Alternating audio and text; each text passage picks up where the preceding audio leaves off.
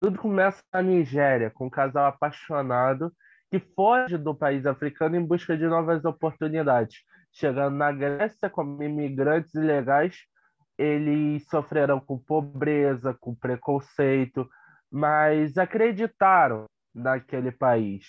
Aquele casal futuramente teve alguns filhos e um deles se destacou. Um deles começou a jogar basquete, começou a crescer, começou a melhorar, até que em 2013 esse garoto chega em NBA. Um garoto que cresceu sem nacionalidade, que andava quilômetros para chegar no treino, treino, chegou na NBA, foi aceito em seu país, foi lhe dado uma nacionalidade e hoje ele é campeão da NBA.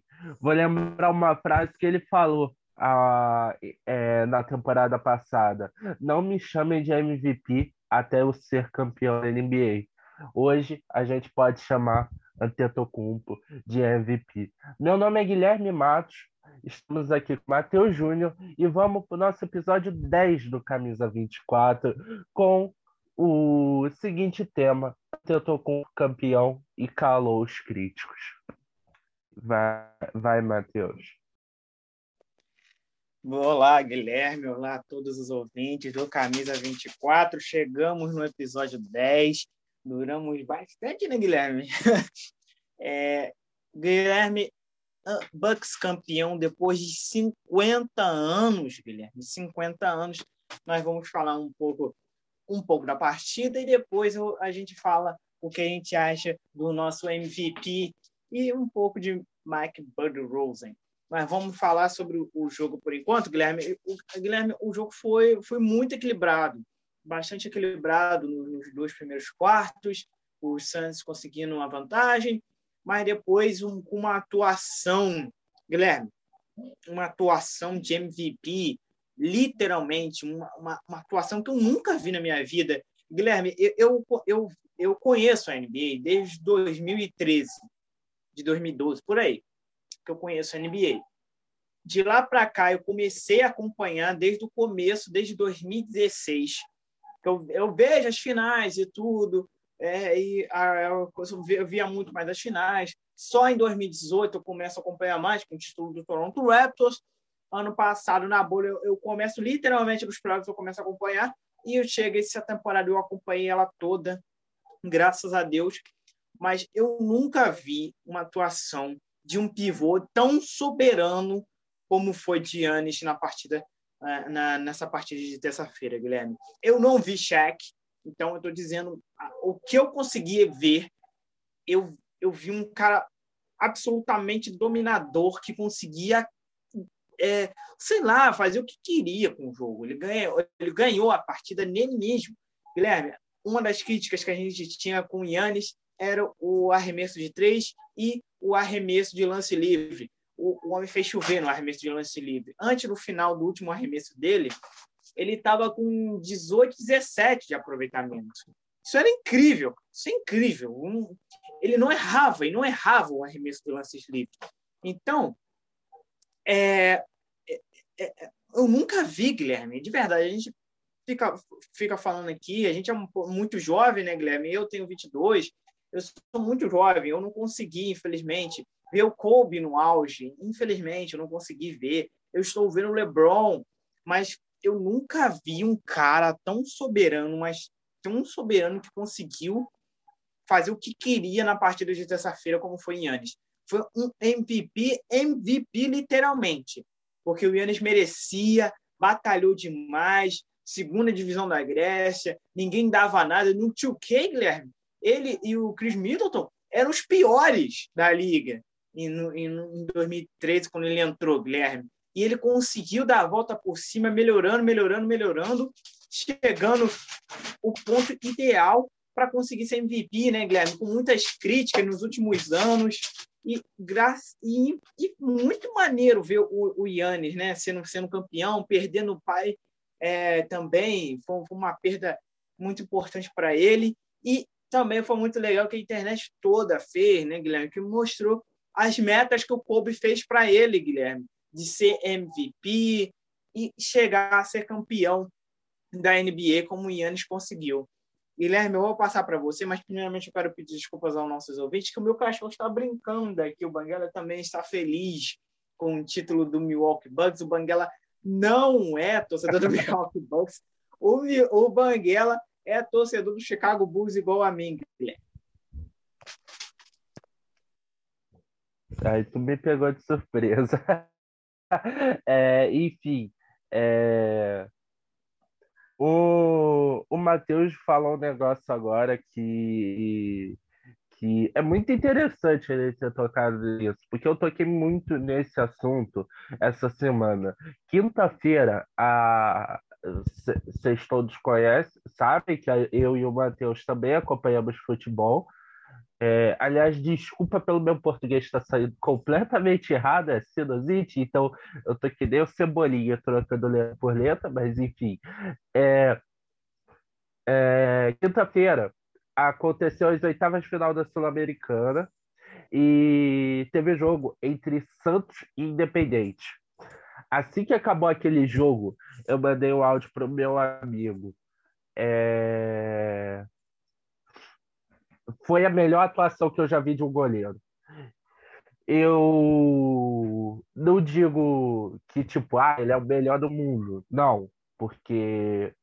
Mas a gente não vê o que o João Paulo fez quinta, a gente não vê esse tipo de coisa na Europa, porque as defesas de lá são muito mais complexas, muito mais bem montadas. Se um time toma tanto ataque igual o Santos tomou nesse jogo, é goleada para mais cinco, seis gols para mais.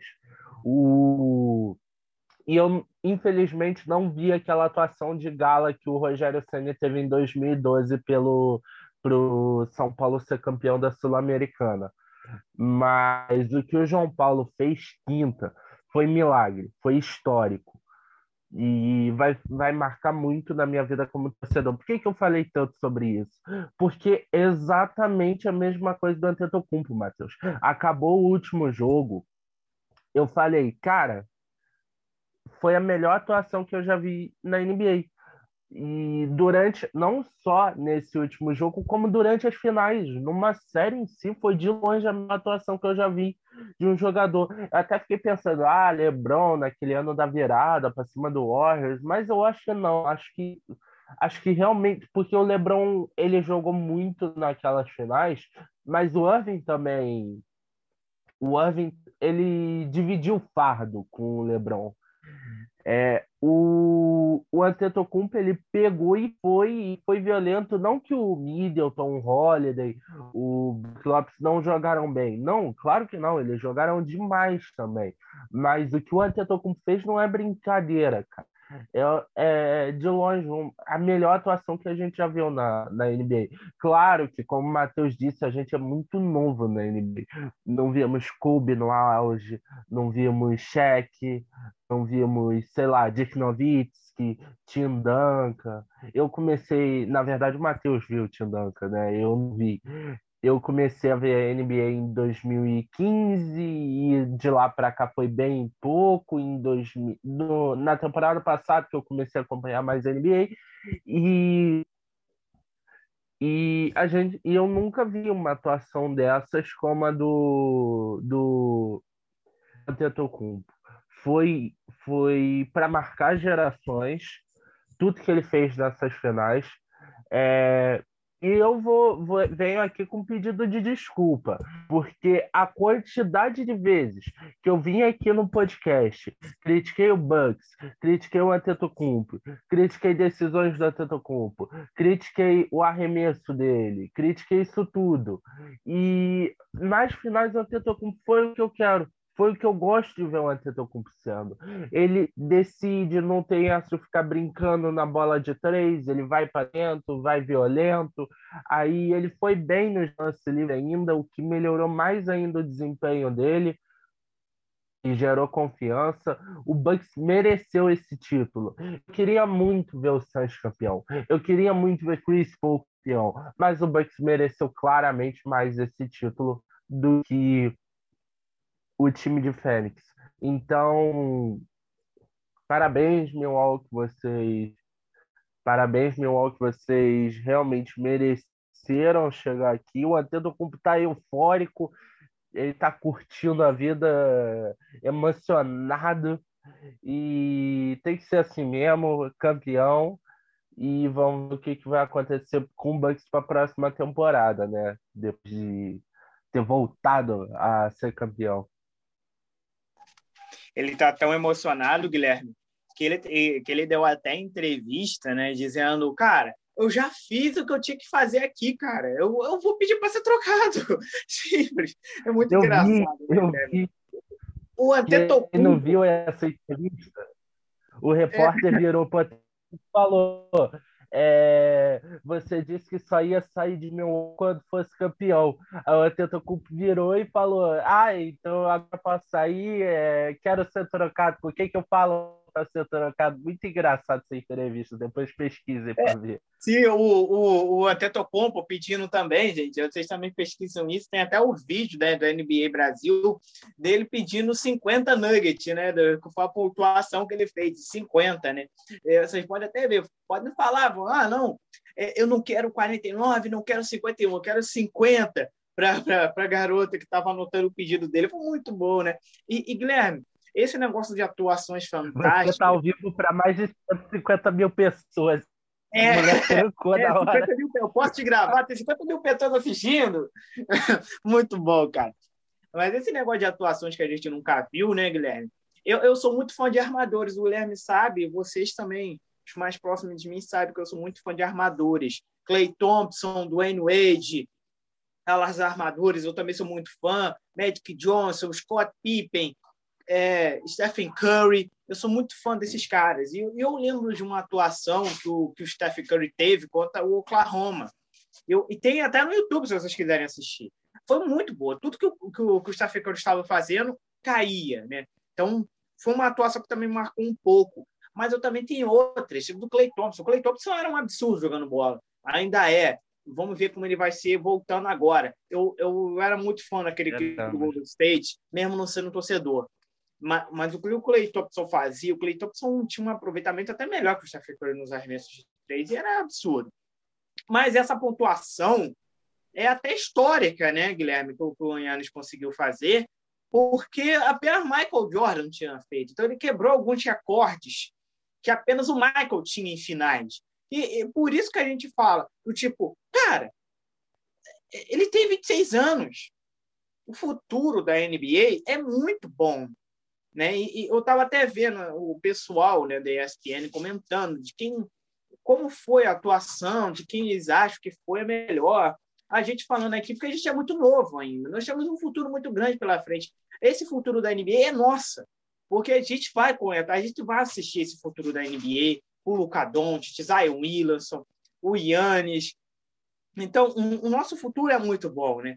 O que, o que eles conseguiram ver? Tony Parker, é, Dirk Nowitzki e é, Manu Ginobili como maiores é, estrangeiros da história da NBA, a gente está vendo Luca Doncic, Giannis Antetokounmpo que devem passar eles. Eles têm o Giannis está um pouco à frente do Luca agora, mas eles têm muita coisa para percorrer ainda para superar essas grandes lendas da NBA.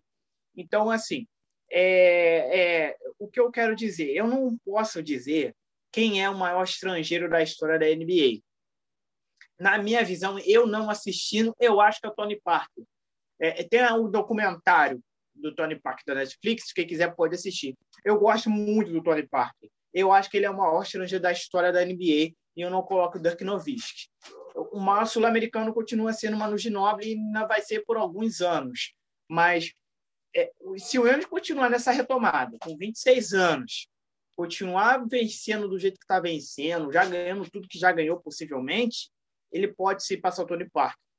Eu acho que ele já passou o Manu Ginobili, é, o, perdão, ele já passou o Dirk Nowitzki e vai se tornar o maior, é, jogador estrangeiro da história da NBA. Aí ah, tem um Larquinho Alajoão também. Eu não assisti o Alajoão, é, mas eu acho que o, que o Yannis está na frente dele. Minha visão. Eu não assisti, né?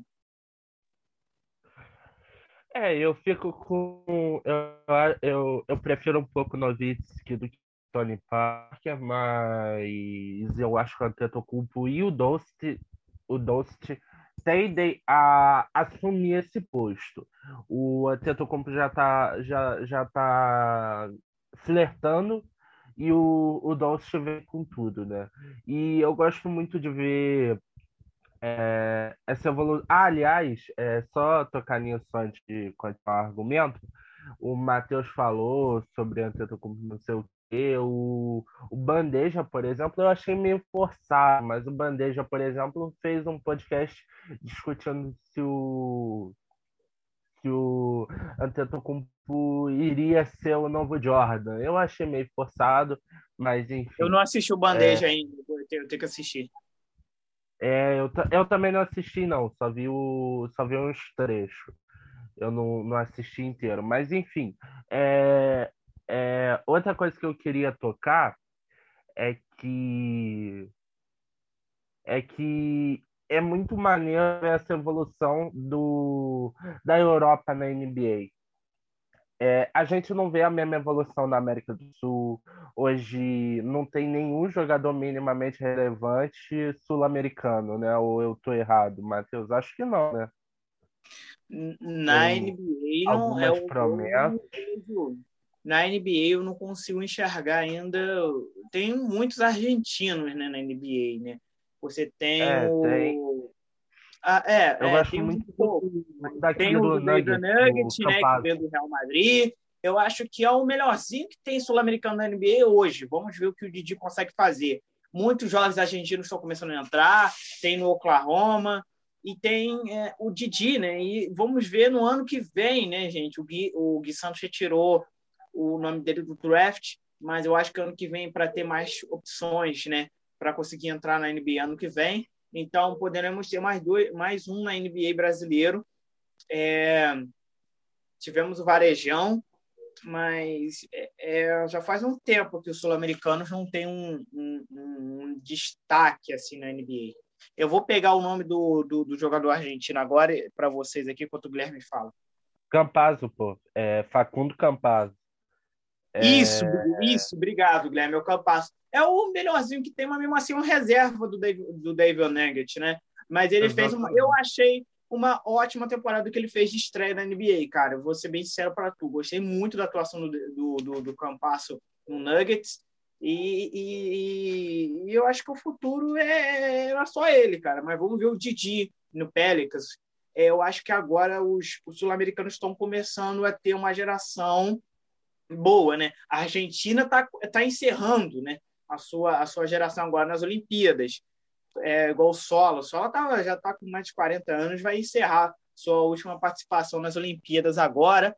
É, o Brasil, né, o Alex acabou também de anunciar a aposentadoria da seleção brasileira. Está vindo uma geração nova aí, o Caio, o Caio Pacheco vai agora para a Itália. Então, nós, nós estamos tendo algumas gerações, nós estamos começando a desenvolver nossas gerações agora no, basquete nacional. Tanto nós como a Argentina, que é, que é mais é, é boa para desenvolver jogadores de basquete, vamos dizer assim.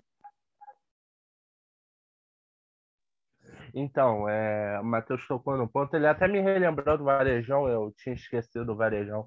Varejão foi o, o recente de mais relevância, assim, né? Agora. Agora Tem o Leandrinho também, que foi campeão, então. Sim, sim, é porque o Varejão ficou. O Leandrinho se aposentou antes do Varejão. Entende? Sim, Aí... sim, sim. Eu, tô, eu falei do Varejão porque o Varejão esteve na NBA agora, esteve no Cleveland. É, exatamente. Não foi... Queria tentar uma, uma, ida para as Olimpíadas, mas não conseguiu. Então, mas jogou bem. Eu vi aquela final, eu acho que tu não viu, tu, tu teve que sair aquele dia, né, Matheus? Eu vi a final, eu acho que o Varejão foi o melhor jogador da seleção brasileira naquele jogo. Naquele jogo, a seleção brasileira foi muito mal, o Varejão foi quem salvou. Mas, enfim. Eu não consegui ver o é... jogo. Eu tive que sair.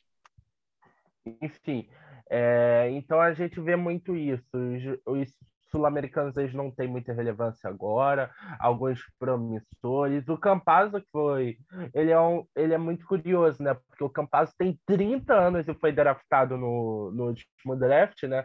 Ele jogou na Europa, é aquilo. Hoje, um jogador que não é um LeBron James, vale mais jogar na Europa, os caras pagam muito melhor, tu tem oportunidade de ser relevante, né? O Campazzo era um dos melhores jogadores da Espanha, se não for o melhor. A então, Espanha é um assim, mercado excelente, né? Acho que de lá para cá, a Liga CB é uma das melhores ligas do mundo. O basquete espanhol é excelente, é sensacional. Campeão Mas... mundial. Campeão mundial. Sim. É... E... e a gente vê muito essa evolução do, da, dos europeus no basquete, a ponto de hoje muitos dos melhores jogadores da NBA a gente destaca serem europeus, não só a Europa, a África também vem evoluindo muito. É... O próprio Giannis, o Giannis é nigeriano, então é, a gente é, percebe exatamente. um pouco, né?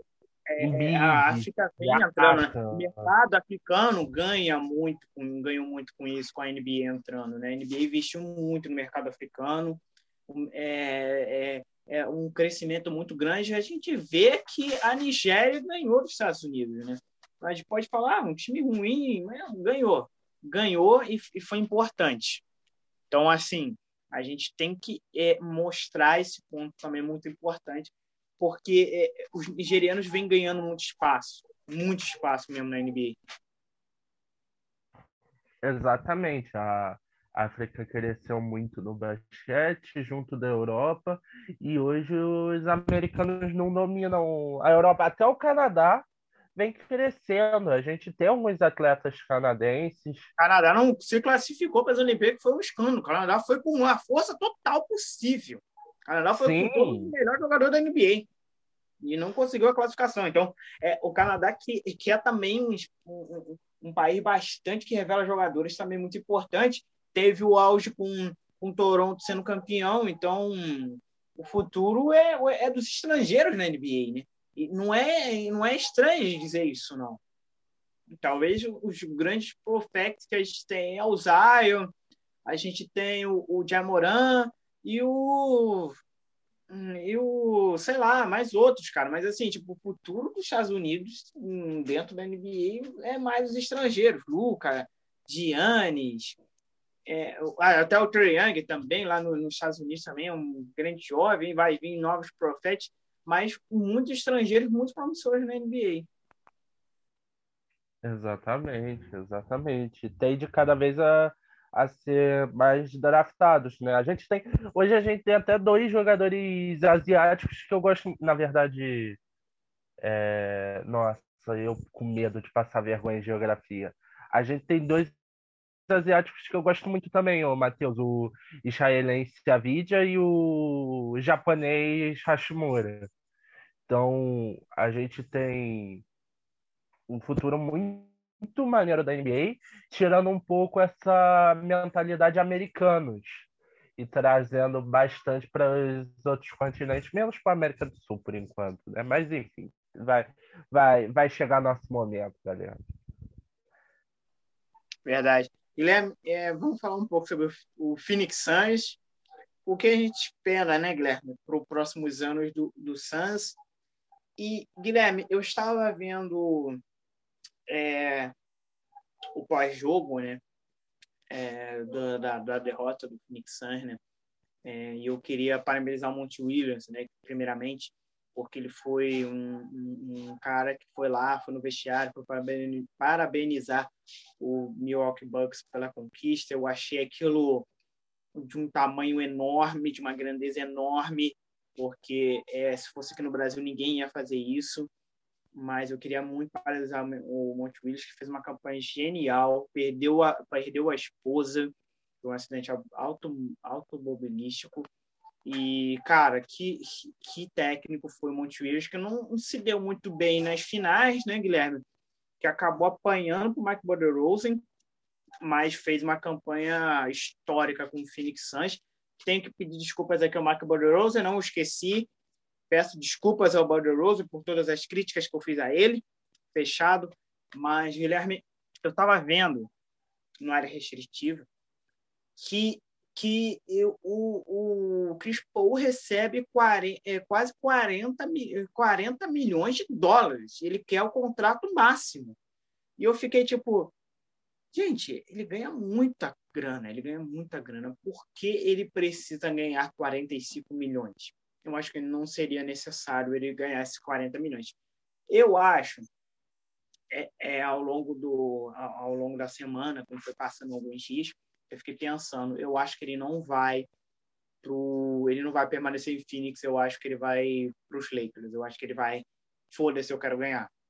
Eu vou, ele sentiu o gosto das finais, ele achou muito perto de ganhar, mas agora eu quero ganhar. É... Faltou muito dele nas finais. Faltou muito dele nas finais.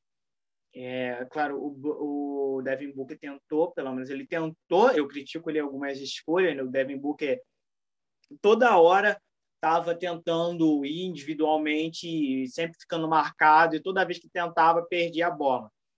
É, o Devin Booker tentava, pelo menos tentou, mas mesmo assim dá umas criticadas. Mas faltou muito de Chris Paul nessas finais. Eu acho que, na minha visão, o futuro do Phoenix Suns é sem Chris Paul. Acho que ele vai querer ir para os Los Angeles Lakers e buscar esse título com o LeBron e o Carmelão. Bom, é, é, respondendo sua pergunta, Matheus, acho que eu concordo contigo. Eu acho que eu não consigo ver o Chris Paul continuando em, em Suns. Não porque deu errado, nada disso. Ah, é, acho que ele vai ter um futuro melhor. Ele vai para um, uma outra opção. Ou ele vai em busca desse salário, ou ele vai em busca de um time com mais chance de ser campeão. É, aliás, destaca primeiro o desempenho da final do, do, do Sainz antes de dar uma continuidade nesse assunto. É, acho que, tipo, a gente viu o Sainz nos dois primeiros jogos um time perfeito, todo mundo jogou bem, no, tudo, tudo perfeitinho. O Bucks não conseguiu vencer os primeiros jogos porque o Sainz fez jogos perfeitos. Mas do terceiro para frente, ninguém estava jogando. Acho que faltou altura, faltou, faltou relevância no setor defensivo, faltou força para parar Antetokounmpo. Eiton e Jay Crowder não conseguiram. É, é, e o time se resumiu ao Kevin Booker, que tomou muitas decisões erradas. Teve até, acho que foi o jogo jogo 5, o, o Sainz ele perde e grande parte da culpa dessa derrota foi a expulsão, foi a ejeção do, do Booker muito cedo. Então, é, o Sainz joga os dois primeiros jogos que nem um time campeão e não consegue manter o mesmo nível para os jogos seguintes, que o Bucks ganhou quatro em sequência. Bom, é... só, só destacar um ponto que eu queria ter destacado antes, mas acabei esquecendo. Essa foi a primeira final da NBA desde 2015 é... que não contou com o Warriors ou LeBron James, né? Foi 15, 16, 17, 18 Warriors versus LeBron. Aí em 19, Warriors versus Toronto. 20, LeBron versus Miami. E essa foi a primeira que não teve nenhum dos dois, né? Curioso. É, e. Bom, é, só fechar o, o negócio do Chris Paul. É, a, é, o Chris Paul ele foi o momento da carreira que mais chegou perto de ganhar esse título. A gente levantou discussões aqui pré-final se o Chris Paul era o melhor jogador da história que não ganhou a NBA, né? Tivemos Stockton, Nash, grandes opções e o próprio Chris Paul. E a gente colocou muito ele como campeão dessa temporada. É... Para a temporada que vem, é... eu acho que o Sainz ele não vai estar tão competitivo assim, né? De novo, é, temporada que vem vai ser muito difícil. Eu já falei isso muitas vezes aqui. Muitos times vêm para a temporada que vem com tudo: Miami, Filadélfia, Nets, Lakers, Warriors. Esses times tudo e muitos outros. Eu posso citar aqui uns 15 times: Utah, Denver, É, não quero deixar nenhum de fora, eu vou acabar esquecendo algum. O próprio Chicago Bulls. Então, assim, muito time vai vir muito forte para a temporada que vem. Muito vai ser uma é, competição pesada. O, o Suns já foi a zebra dessa temporada. Tanto o Suns quanto o Bucks surpreenderam a gente e chegaram à final da NBA. É, é, e a temporada que vem vai ficar mais difícil ainda para surpresas. O Nets se espera mais do Nets depois de uma temporada que eu achei muito ruim, mesmo com todas as lesões e tudo, mas eu acho que foi uma temporada bem, bem abaixo do que se esperava. O Lakers que vai tentar montar um time não que não vai depender tanto de LeBron James, né? Como Matheus disse, Carmelo, é, Carmelo, Carmelo, Chris Paul e LeBron juntos é um, é um sonho deles, né? Daquele quarteto, né? Com o Dwayne Wade. Infelizmente, o Dwayne Wade já se aposentou, não vai ter essa oportunidade, mas o Carmelo, Chris Paul e LeBron podem se juntar para quem sabe, né? Enfim, é, vamos ver o que, que vai acontecer. Eu não, a gente não pode falar nada agora. Temos que ver o que vai acontecer nas transferências, no draft, tudo isso. Enfim, é, e só mais um ponto que que deixa eu aqui. Bom, então o Suns ele vai ter que montar, vai ter que aproveitar esse espaço na folha salarial que o Chris Paul vai deixar para aproveitar essa free agent, até porque tem nomes interessantes que vão, vão para free agent, tem nomes interessantes que vão estar disponíveis para troca, né? Provavelmente Sexton não vai continuar em Cleveland, é um exemplo. Muitos armadores podem substituir o Chris Paul em para a próxima temporada. E se o Suns se movimentar bem, tem chance de sim continuar relevante, de sim é, manter o nível para a próxima temporada. É, os Bucks, né, Guilherme? O que tem para melhorar vai ser é continuar, né? Eu acho que o PJ Tucker não deve continuar, outras peças também devem mudar, né? O outras, outras peças, né? Vamos ver como o Bucks vai se movimentar, né? Porque tudo que é bom pode ficar melhor, né, Guilherme? Tem aquele ditado, né? O Grego chegou já às finais e já conseguiu conquistar, mas eu acho que ele vai vir com sangue de novo para voltar no que vem, Guilherme. Vamos ver como como vai vir esse Milwaukee. Só deixa eu tocar um assunto antes do antes Tranquilo. Falar do do Bucks, que eu lembrei, eu consegui lembrar. É, é palmas pro técnico do Suns, como o Matheus falou. É, é respeitável o que ele fez. É, é, como ele disse, a gente não veria isso no Brasil, acho que nem na Europa a gente veria uma atitude dessas. Levantou a cabeça, até porque chegar na final da NBA não é chegar derrotado, é tu ter sido campeão de conferência. Vamos dar um, um valor para esse título que é uma marca importante. Então, Suns, campeão do, do Oeste, chegou na final da NBA e não conseguiu fazer a mesma mágica, mas vamos ver o que, que o Suns vai fazer para a temporada que vem. O Monte Morris fez um grande trabalho, que, que ele faça manutenção desse trabalho, consiga melhorar e e que o Sainz volte, volte bem. É, e sobre os Bucks, eu acho que os Bucks precisam melhorar ainda mais, né, Guilherme? Porque, como o Guilherme disse, o sarrafo vai aumentar, vai ter muitas equipes muito fortes que vão vir e a gente e o Milwaukee precisa precisa dar esse recado. Eles são uma equipe campeão, são uma equipe que vai ter que ser batida, mas precisa mostrar que não vai ser fácil derrotar essa equipe atual campeã da NBA.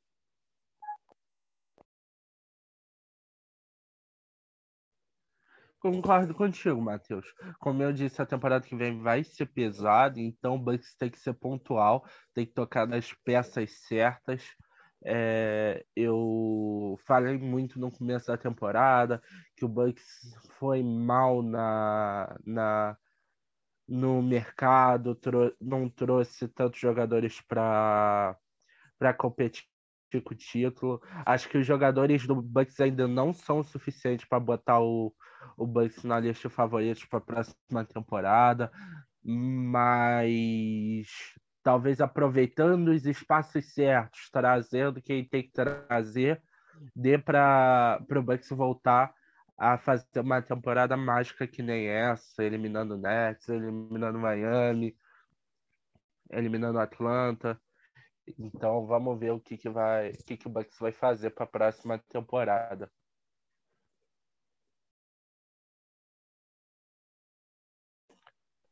Bom, eu acho que é isso, Guilherme. Eu acho que já falamos sobre quase tudo que a gente podia falar, Guilherme. Já falamos sobre tudo.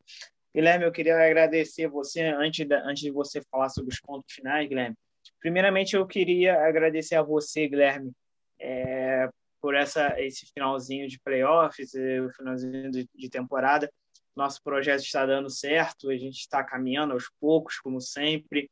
E você foi um dos caras que me apoiou. Eu cheguei em tu, falando, fiz amizade contigo, falei, Guilherme, eu tenho uma ideia aqui, você aceitou, falou que seria muito bom. E e, cara, eu, eu quero muito agradecer a você, cara, por esse apoio que você teve comigo. É, a, gente se, é, a gente sempre é jovem, né, gente? Eu já disse isso, a gente é muito jovem. Eu, eu, a gente erra sempre, né? A gente vai sempre errar, mas sempre é, a gente gosta de ouvir as críticas. E eu queria também agradecer o NBA das Minas, o Área Restritiva com o Marquinhos, o NBA das Minas com a Paola, a Carol, que sempre me dão dicas, me ajudam, a Karine, sempre dão, sempre falam para a gente que a gente tem que melhorar. É, a, a Paola muito, ela, ontem ela me mandou mensagem, ouviu nossos podcasts falando algumas dicas que a gente pode melhorar, algumas críticas. Eu ouvindo, a gente tentando consertar aos poucos e a gente com certeza deve retornar para a próxima temporada ainda mais forte, com mais vontade de falar da NBA e vir aqui trazendo mais coisas aqui para vocês. E eu queria muito agradecer a você, Guilherme. Obrigado mesmo de coração e temporada que vem nós estamos de volta. Eu agradeço, Matheus, também. É, é, a, gente fez, a gente fez um negócio muito maneiro até aqui, né? Tá sendo divertido. É, a gente tá falando muita besteira, né, Matheus? A gente errou os playoffs inteiros mas é isso, a gente vai aprendendo. Não, vamos... parente, a gente errou os playoffs e a gente errou as finais também, porque eu apostei. Exatamente. Eu fechei com o Phoenix até o último momento possível e os Bucks foram campeões. A gente taxava um 4 a 0 né? Então, su surpre... fomos surpreendidos.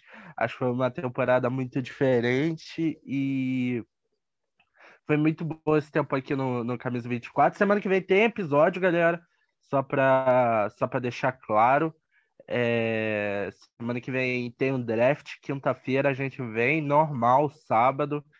E espero que vocês tenham gostado desses 10 episódios, né? Dessa primeira temporada do Camisa 24.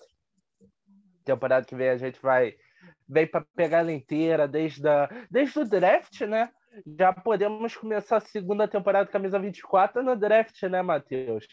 É, engata agora e vai e vai para frente, né? Começa tudo agora nesse draft. Aí vem rumor, vem Summer League, vem transferência, tudo isso pela frente. A gente vai trazer conteúdo sempre para vocês. Muito obrigado por quem acompanhou a gente, é, acreditam no nosso trabalho. E acho que é isso, né? Matheus, mais algum ponto para tocar? Nenhum, nenhum. Só dizer, só dizer novamente obrigado a todos os ouvintes e obrigado a você, Guilherme. Muito obrigado por tudo, essa temporada maravilhosa, que eu, a gente recebe muito carinho. Eu, principalmente, né, eu quero ser jornalista de basquete, o povo de basquete ainda me abraça com, com, com, um abraço muito bacana, me acolheu como se eu fosse um, um filho adotado e eu queria muito agradecer a todos por, por esse carinho maravilhoso e especial a você, Guilherme, que a gente continue trabalhando ainda com nossos projetos ainda para frente. Valeu, Gui! Valeu, Matheus. Obrigado, ouvintes. E até semana que vem com mais um episódio Camisa 24.